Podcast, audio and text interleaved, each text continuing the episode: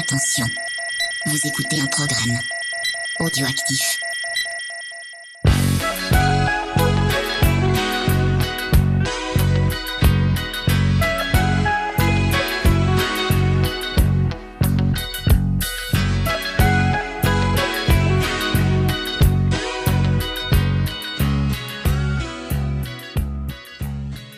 Camarades bourrinos, bienvenue pour ce nouvel épisode d'Émotions et Canapé, le format de VHS et Canapé où on parle de nos émotions qu'on a ressenties en regardant un film confortablement installé dans notre canapé.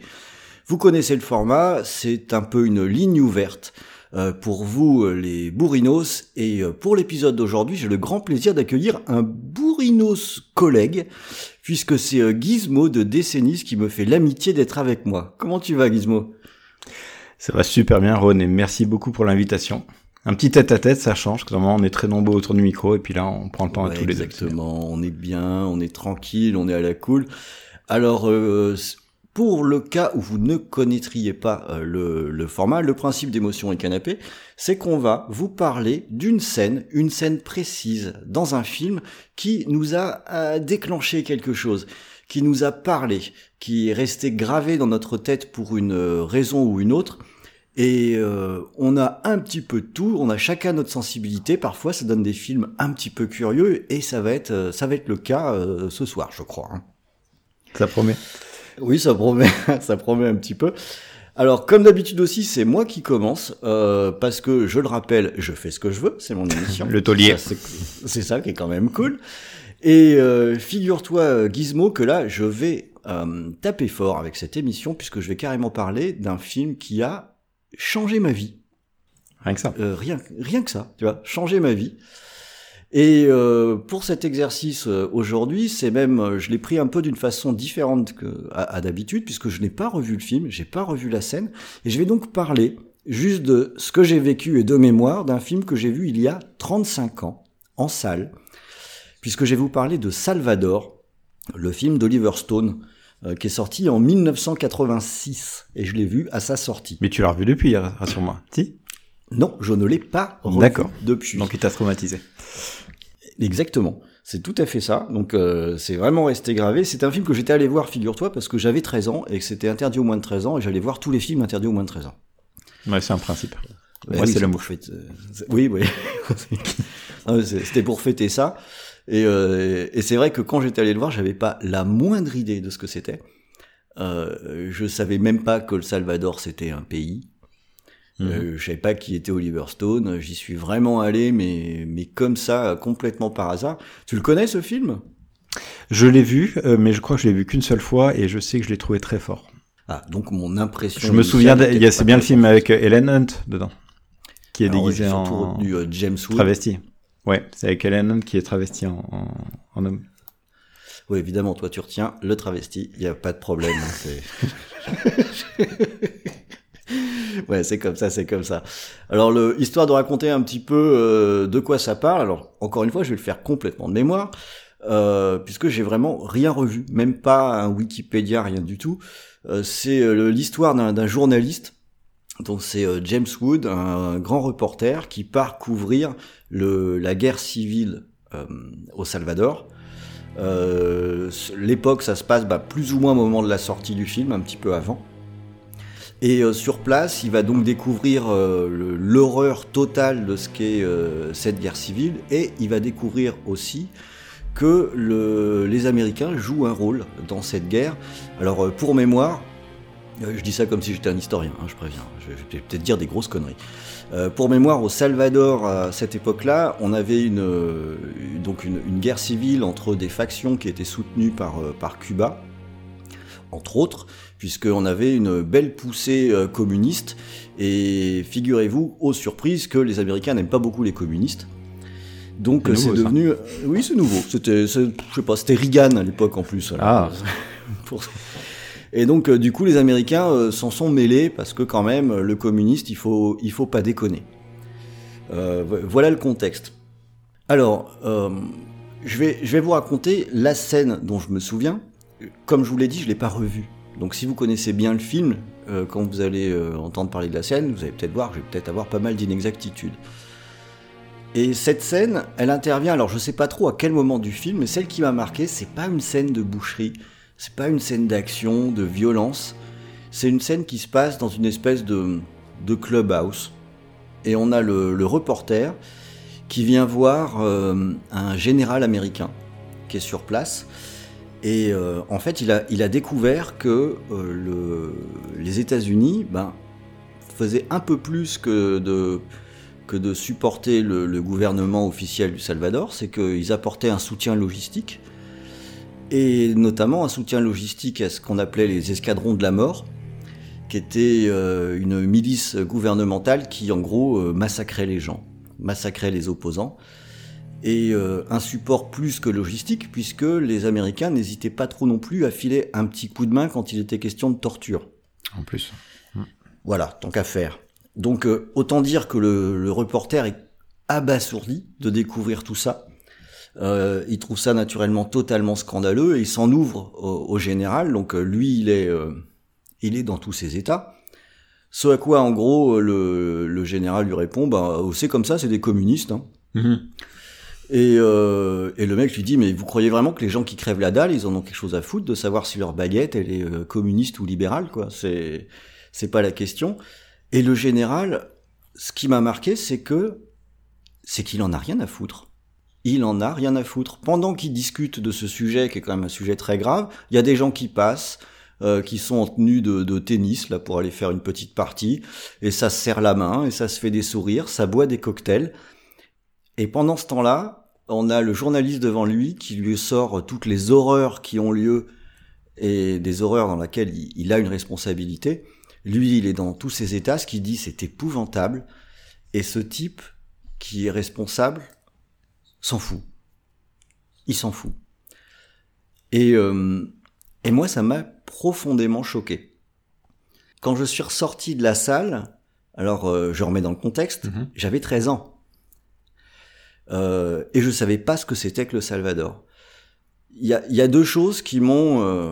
Enfin, je suis resté... T'étais seul dans la salle? En fait, Non, non. ouais. Enfin, j'y suis allé seul, oui. J'y suis allé seul. Le premier truc, c'est que avec ce film, j'ai découvert, ça a été une révélation, que les Américains, c'était pas forcément des gentils. Euh, quand t'as 13 ans, tu regardes les séries à la télé. euh, Et C'est le sauveur du monde, c'est Wonder Woman. voilà. Mm. Les Américains, ils sont gentils. C'est que des gentils d'ailleurs. Mhm. Et ils vont affronter euh, les méchants du bloc de l'Est et ils vont faire des guerres pour sauver les autres parce que bah, parce qu'ils sont gentils. C'est ça la justification. Ils sont gentils. Et à vrai dire, j'avais du mal à croire ce que j'avais vu. J'étais pas très sûr que c'était vrai.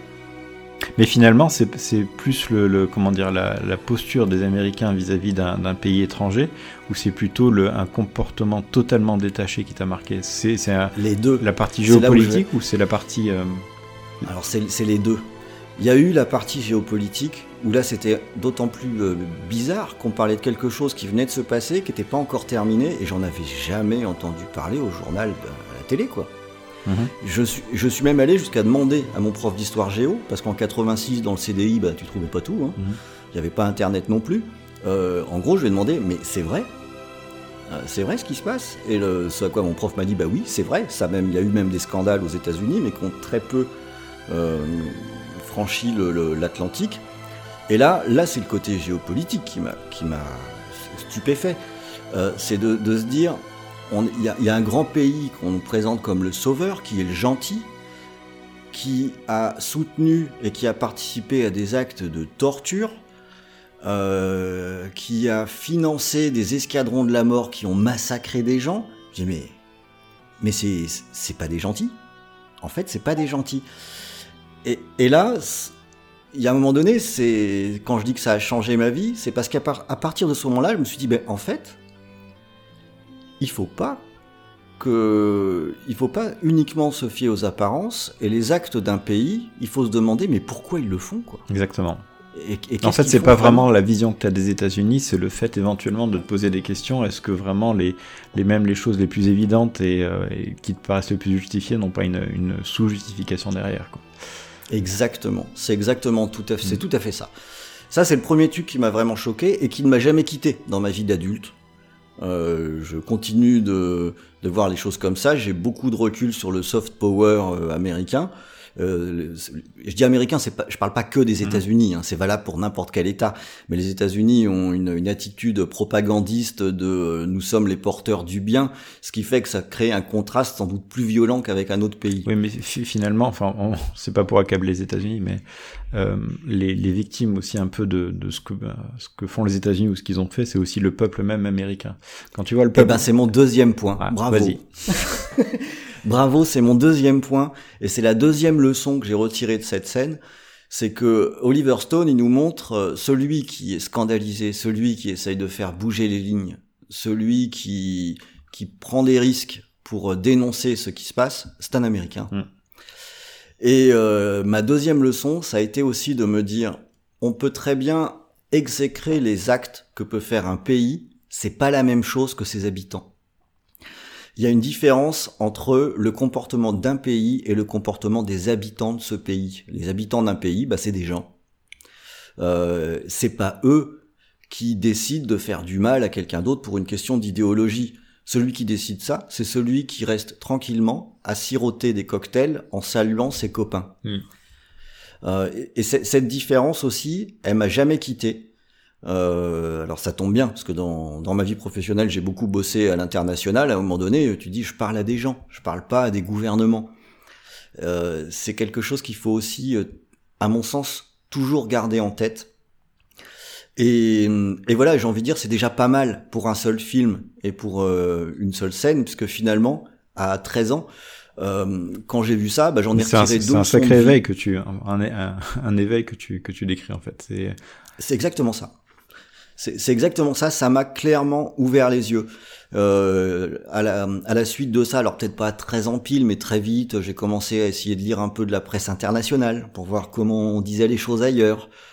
Euh, essayer de creuser un petit peu, même ne serait-ce que de s'interroger quand il se passe quelque chose. Alors il y a eu des événements assez caricaturaux. Hein. La guerre du Golfe, c'était une telle blague que, Hmm. je veux dire, là, c'était évident, c'est évident. voilà, c'était c'était évident. Mais euh, c'est des questions que que que je continue de me poser. En fait, j'ai presque envie de dire euh, quoi qu'il arrive.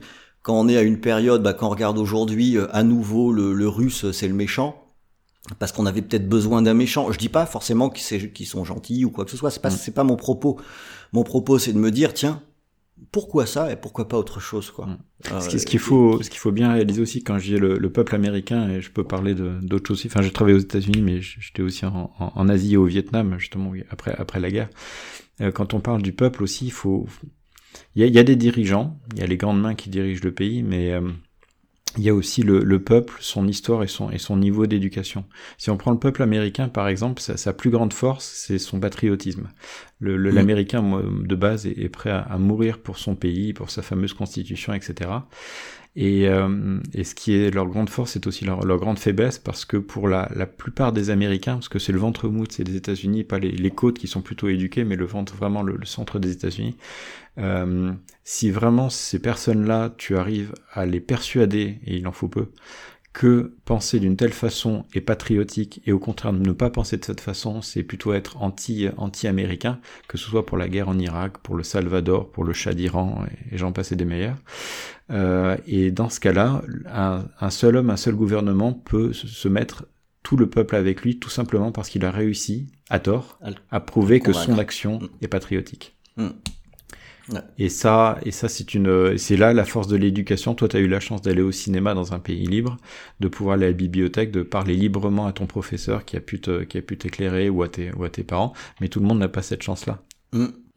Tout à fait, mais j'en ai j'en ai bien conscience. Mais euh, voilà, c'était c'était mon point de vue aujourd'hui où finalement bah voilà un film qui est qui était de toute façon conçu pour dénoncer, ben parfois ça marche. Et, euh, et parfois un film, ça ouais. change un point de vue quoi. Mais euh, en fait, t'as même fait preuve de maturité, parce que honnêtement, ce film Salvador, je crois que je l'ai vu qu'une fois, et je vais avoir peut-être le même âge que toi d'ailleurs, je l'ai peut-être vu à la sortie, mais, euh, mais je l'ai trouvé pas adapté pour l'âge où je l'ai vu, et que toi, t'arrives à en ressortir quelque chose que tu risques d'appliquer, enfin que tu as sans doute appliqué pour le reste euh, de ta vie, de tes, vieux jours, c'est quand même une, un, un tour de force, je pense. Bah tu sais c'est un peu la c'est pas exprès hein. C'est un peu c'est un peu ça aussi la magie des des, des images ou, ou- ou du cinéma, tu sais pas à l'avance ce qui va marcher avec toi ou pas. Mm. Et, euh, et c'est rigolo que quand j'évoque ça, euh, ce qui m'est revenu, c'était pas une scène de violence. C'était c'était une scène de discussion. Et pour tout dire, si j'ai voulu parler de ce film, c'est aussi parce que euh, j'ai des enfants qui viennent d'avoir 18 ans et qui commencent maintenant à se poser des questions. Euh, comme je me suis posé des questions, et euh, notamment est venue sur le, le tapis une discussion sur le la représentation de la société qu'on avait dans les images, en particulier dans, dans les séries, quel truc à la mode actuellement, versus ben, la réalité. Et ça a un petit peu fait écho, ça a un petit peu fait tilt, et je ok, j'ai mon sujet pour émotion et canapé. En tout cas, c'est une très belle euh, histoire. Voilà, bah, c'était mon histoire, et on va passer à la tienne. Et toi, tu vas, bah, on va changer de continent. Ouais, on va changer de continent. Euh, alors, je tiens à préciser que à la base, mon, vraiment ma cam, ce sont les films de science-fiction et les films d'horreur. Hein. C'est pas, c'est pas trop, euh, c'est pas trop le genre de, de, de film que je regarde. En fait, j'aime pas du tout les films de guerre, pour être clair. Et si j'essaie de faire ma, ma propre psychothérapie, je, je crois savoir pourquoi je n'aime pas les films de guerre. En fait, pour que j'aime un film de guerre, il faut que ce soit vraiment un film totalement euh, bourrin, euh, mm. surréaliste, euh, du Rambo ou quelque chose de vraiment tourné film d'action. Mais sinon, j'aime pas ça et euh, vous allez comprendre pourquoi. donc moi, le film que j'ai choisi, c'est Les Larmes du Soleil. Larmes du Soleil, c'est un film de 2003 réalisé par par Fuka. J'en avais jamais entendu parler avant que, que tu le mentionnes, ça m'avait pas marqué. Voilà, donc c'est un film que j'aime bien. Je dis pas que c'est un chef-d'œuvre, mais je vous ai expliqué pourquoi la scène m'a marqué. Euh, le réalisateur, c'est un, un, bon réalisateur. Pour moi, c'est un bon faiseur. Il a fait Equalizer, il a fait, euh, il a fait La Chute de, de la Maison Blanche. C'est pas un réalisateur exceptionnel, mais il sait tourner des films d'action. Il est efficace. Il, est efficace. Il, fait, il fait le, il fait le taf. Donc c'est avec Bruce Willis et euh, Monica Bellucci. Et, euh, et ce film euh, se base sur des faits réels. Et il, euh, en fait, on a pris des films sur le même thème, je sais pas pourquoi. Oui, oui c'est le hasard de la programmation. Se, se passe au Nigeria, au Nigeria, et euh, Bruce Willis est, euh, est, à la tête d'une équipe de, de SEAL, donc les, les commandos, euh, les commandos américains, et ils doivent exfiltrer euh, une, un docteur qui se trouve dans la jungle nigériane, en proie à la guerre civile sanglante, et, et donc ils vont ils vont récupérer cette, euh, ils vont récupérer cette, euh, cette femme. Et, euh, et, cette femme insiste pour que les, les militaires aillent aussi sauver les, les villageois mmh. qu'elle qu'elle a sous sa protection.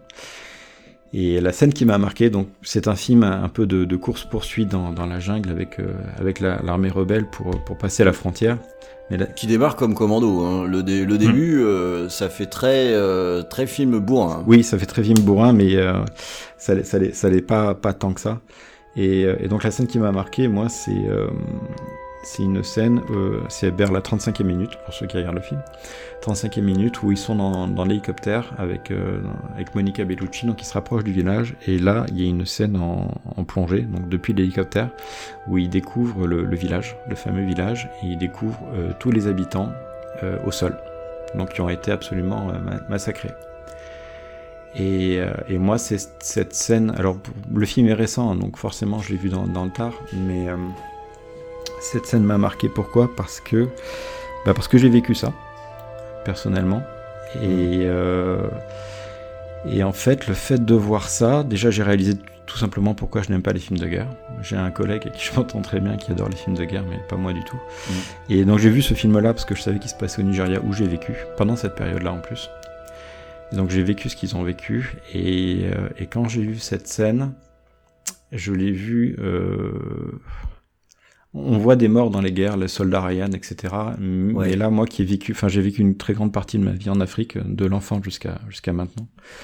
Et, j'ai vu cette scène et je l'ai vu même de façon totalement graphique, avec euh, ces corps, avec les façons dont ils sont habillés, euh, même d'un point de vue visuel, des, corps noirs, donc euh, d'Africains au sol, tel quel. Et, et c'est pas simplement le fait de voir ce que j'ai jamais vu des blancs morts, mais de voir les Africains au sol comme ça, de tout sexe, de tout âge. Et, euh, et, là, je me suis dit, mais j'ai vu ça. J'ai vu ça extrêmement beaucoup trop souvent et de d'extrêmement près. Et, euh, et ça m'a vraiment glacé le sang, quoi. Et ça m'a glacé le sang. Et puis j'ai dit, j'ai vu ce film parce que bon, c'est un, un, peu historique sur le sur le Nigeria, parce que j'ai vécu pas mal de guerres, une guerre civile au, Nigeria. Et, euh, et le fait de voir ça, alors c'est vrai que le film, tu, me diras, c'est pas un chef-d'œuvre, c'est pas, c'est pas Platoon, c'est pas, le réalisateur n'est pas Oliver Stone, certes, mais le fait de le montrer, peut-être que les gens, pour la plupart des gens, c'est passé comme une scène d'action un peu, un peu tendue, standard, comme on peut les voir dans les films, mais le fait que la façon dont ça a été filmé, la façon de loin, c'est comme ça que ça se passe. Le film, même si vous regardez le film, ok, peut-être que vous allez dire, oh, c'est encore un film d'action, c'est un peu bourrin, c'est un peu commando, mais dans la vraie vie, ça se passe comme ça. Et ça s'est passé comme ça. Et euh... bon, pas tant que ça dans le film, parce que euh, j'ai pas trouvé ça formidable comme film, mais pas désagréable non plus. Mais la, la scène que t'évoques, en fait, quand j'y suis arrivé, mm. euh, oui, j'ai compris que c'est que ça ait pu te renvoyer euh, quelque chose d'autant plus si t'en as été témoin, parce que étrangement cette scène elle est plutôt euh, froide. Oui. Euh, c'est c'est une description qui a rien de d'iconique. Mais c'est comme ta discussion dans, dans, dans, dans, le café. En fait, c'est pas il y a pas la grande musique, il y a pas il y a pas quelqu'un qui se fait mitrailler comme dans le, ah, le le film avec avec Brad Pitt, Légende d'automne. Oui. Donc c'est pas, en fait, la mort vient pas dans une scène d'action comme dans le salle de Ryan. Effectivement, c'est très photographique et c'est très simple, mais euh, c'est très percutant. Mais euh, t'avais quel âge quand t'as été témoin de choses comme ça? J'avais, euh, j'avais pour la partie Nigeria, je devais avoir entre 11 et 15 ans. Ah, quand même? Entre 11 et 15 ans et on avait droit à, une guerre civile quasiment tous les ans.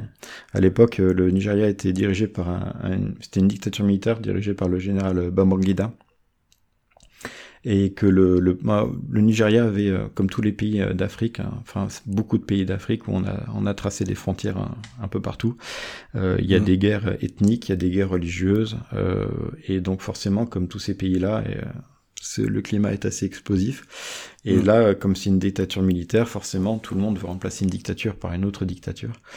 Et donc, du coup, euh, chaque année, les gens essayaient de, déloger le, général de, de, Lagos. Et donc chaque année, on avait droit à, la fermeture des écoles. Euh, alors qu'on était en classe, on se fait évacuer par les, par les chauffeurs. Et, là, le parcours qui nous emmène de l'école jusqu'à notre domicile, on, on, doit traverser une île, traverser un pont, et on le fait sous les balles et sous les tanks. Oh là là. Et, euh, et donc ça c'est la partie euh, la partie quand ça commence. Euh, donc du coup on reste une à deux semaines à, à la maison avec toujours les bruits de mitraillettes et de tanks en permanence, tout le temps, non-stop. Hmm. Et, euh, et, après, il y a les, après, il y a les filles qui, qui se coulent quand, euh, bah, quand un camp a gagné. Bon, généralement, c'était le, le, camp de Babangida. Euh, et ben là, on découvre la ville après. Et là, tu regardes que les routes, bah, tu vois plus le bitume, quoi. Aïe, aïe, aïe. Et, et ça, et ça, ça arrivait, ça arrivait vraiment, vraiment très souvent. En fait, il y, avait, il y avait pas mal de criminalité, donc des corps ou des, des assassinats ou quoi que ce soit. J'en ai vu vraiment, vraiment très souvent, d'extrêmement près. Euh, par contre, c'est une personne que tu trouves qui voit flotter, ou qui est attachée, ou qui a été brûlée, ou, quoi que ce soit. Mais par contre, des corps amoncelés par terre, ou des, on avait des, Lagos, c'est une, c'est une, la capitale économique. En fait, Lagos, ça veut dire lagune en, portugais. Et euh, donc, c'est tout un tas de, canaux de lagunes qui, parcourent la ville. Et donc il y avait ce qu'on appelle les banana boats, donc c'est des, pirogues à moteur.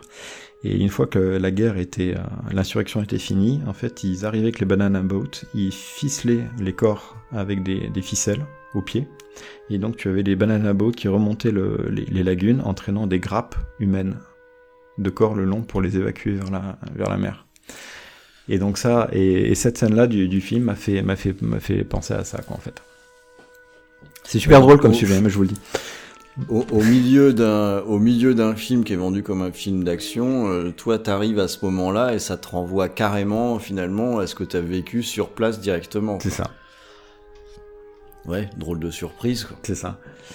Mais il y a pas mal. Mm. Qu- Quand tu, euh, quand tu vivais sur place, est-ce que euh, tu connaissais aussi des. Est-ce que tu étais séparé de, de la population locale ou est-ce que tu avais aussi des copains qui, étaient, euh, qui vivaient, euh, des, des, des copains du, du Nigeria, des Nigérians? Euh, alors là, il y avait Nigeria, euh, comme dans tous les pays d'Afrique, parce que j'ai vu que sont pas mal de pays, euh, ou, ou en Asie, c'est pas l'apartheid africaine noir-blanc, en fait, c'est le- l'argent qui te, qui te sépare. Donc euh, là où on habitait, on vivait avec des, euh, des Nigérians, des Nigérians de, de classe très élevée. Donc oui, Mhm. j'étais avec eux.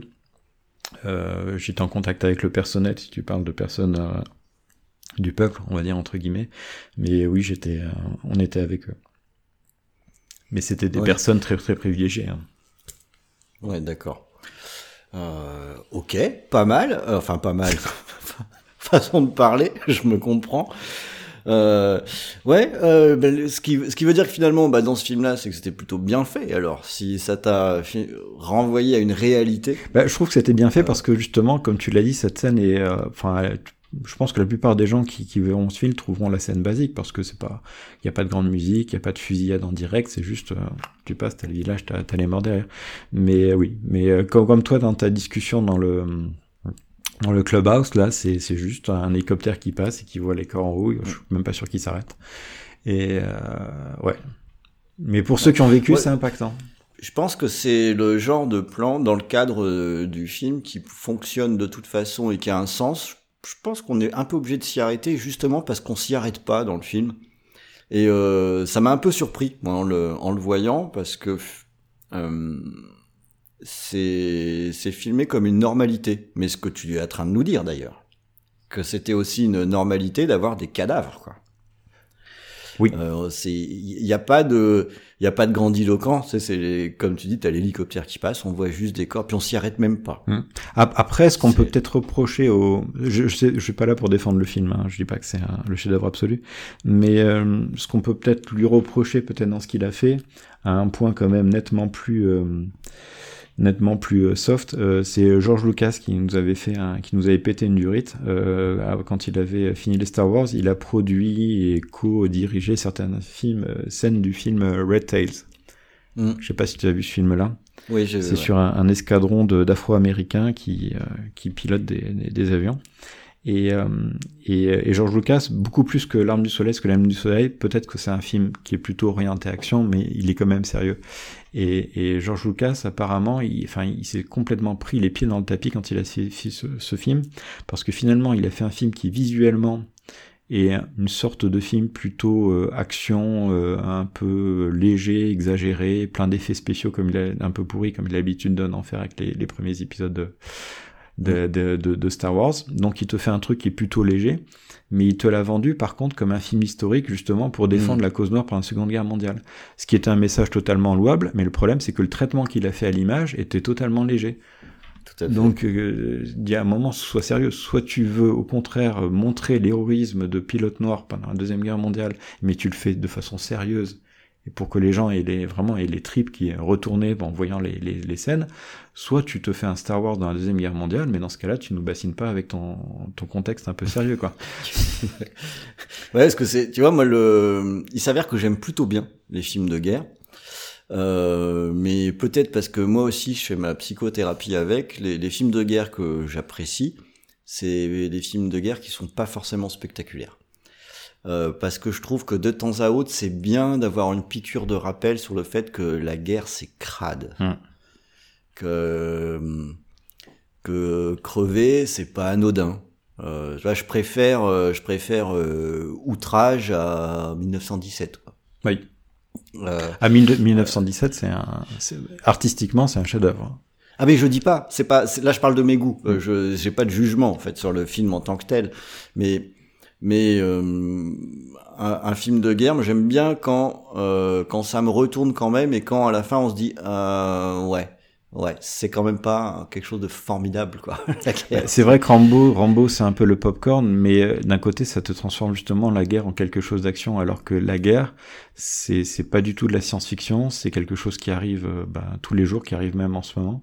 Et, euh, et c'est vrai que si le cinéma doit faire quelque chose, c'est la rendre avec le visuel qu'elle a et avec l'impact que, que ça doit avoir sur, les gens. Et, Ouais, et par exemple, un truc tout bête, hein, c'est que moi, tu me montres un film de guerre, même un film de guerre euh, un peu, comment dire. Et ça, ça dépend de ton vécu euh, personnel. Mais tu prends un film de guerre comme euh, comme ce que j'ai cité, Platoon, ou comme euh. Il faut sauver le soldat Ryan. Je dis pas que je vais particulièrement apprécier ce spectacle-là pour les raisons que j'ai évoquées, mais ça va moins me toucher que par exemple, mais vraiment tout bêtement, la scène d'introduction et le contexte du film L'Empire du Soleil de Steven Spielberg. Mm. Là encore une fois, parce que je me suis totalement identifié à Christian Bale, qui est dans l'école, qu'on évacue et qui se retrouve pris dans, alors pas le camp, le camp parce que heureusement j'ai pas testé les camps, mais dans un, dans un contexte Ouais. politique absolument terrible. Et alors que là finalement tu vois pas la guerre dans ce film-là, le début du film, et en plus je l'ai vu justement, j'étais au Nigeria, j'ai dit oh putain pourvu que ça arrive pas. Mais, mais c'était chaud. Ok, bah écoute, merci beaucoup d'avoir partagé euh, avec nous ce- cette expérience, comme quoi on peut partir d'un film hein, qui parle pas forcément à tout le monde, mais hop, on va trouver un écho et, euh, et on peut dire que t'as quand même du vécu, hein, ça déconne pas. hein. Hein, c'est euh, parce que tu vois, t'aimes quand même encore les films d'horreur, hein, comme quoi. Non, mais les films d'horreur, non, les films d'horreur, j'ai- j'aime bien parce que les films d'horreur, franchement, sont totalement de déconnectés de, la mais oui. Je, je comprends tout à fait ce que tu Moi, veux ça dire, me fait c'est pas moi rigoler, les vais films donner des leçons, hein, vu ce que je regarde.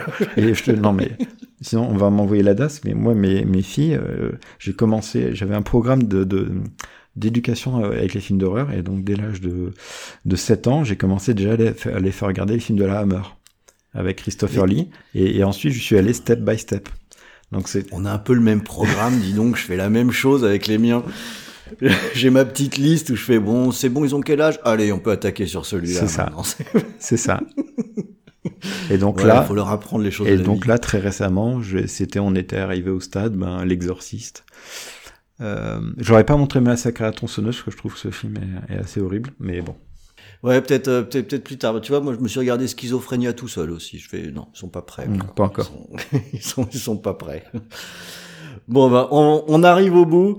Euh, merci beaucoup pour cette, cette chouette intervention. On a, on a du lourd dans cette émission. On a, c'est- hein, on est, on n'est pas parti sur des trucs super joyeux. Il faut bien. Oui, je t'avais demandé au début, est-ce que tu veux du joyeux ou est-ce que tu veux du vécu? Tu m'as dit quelque chose qui t'a marqué, dis bon, bah, allons-y, hein, soyons fous. Exactement. C'est le concept de l'émission. C'est quelque chose qui a marqué, euh, que ce soit dans un sens ou dans un autre. C'est justement de, le, le- le principe hein, de faire la petite relation avec ce qu'on voit sur l'écran et comment ça nous parle directement, nous, en tant que personne, pas juste le public, euh, le public dans son ensemble.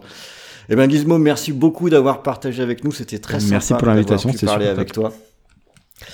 Et euh, camarade Bourinos, eh bien, je vous dis maintenant, euh, au mois prochain, si j'arrive à tenir le timing pour une nouvelle émission d'émotion et canapé. Salut Salut à tous.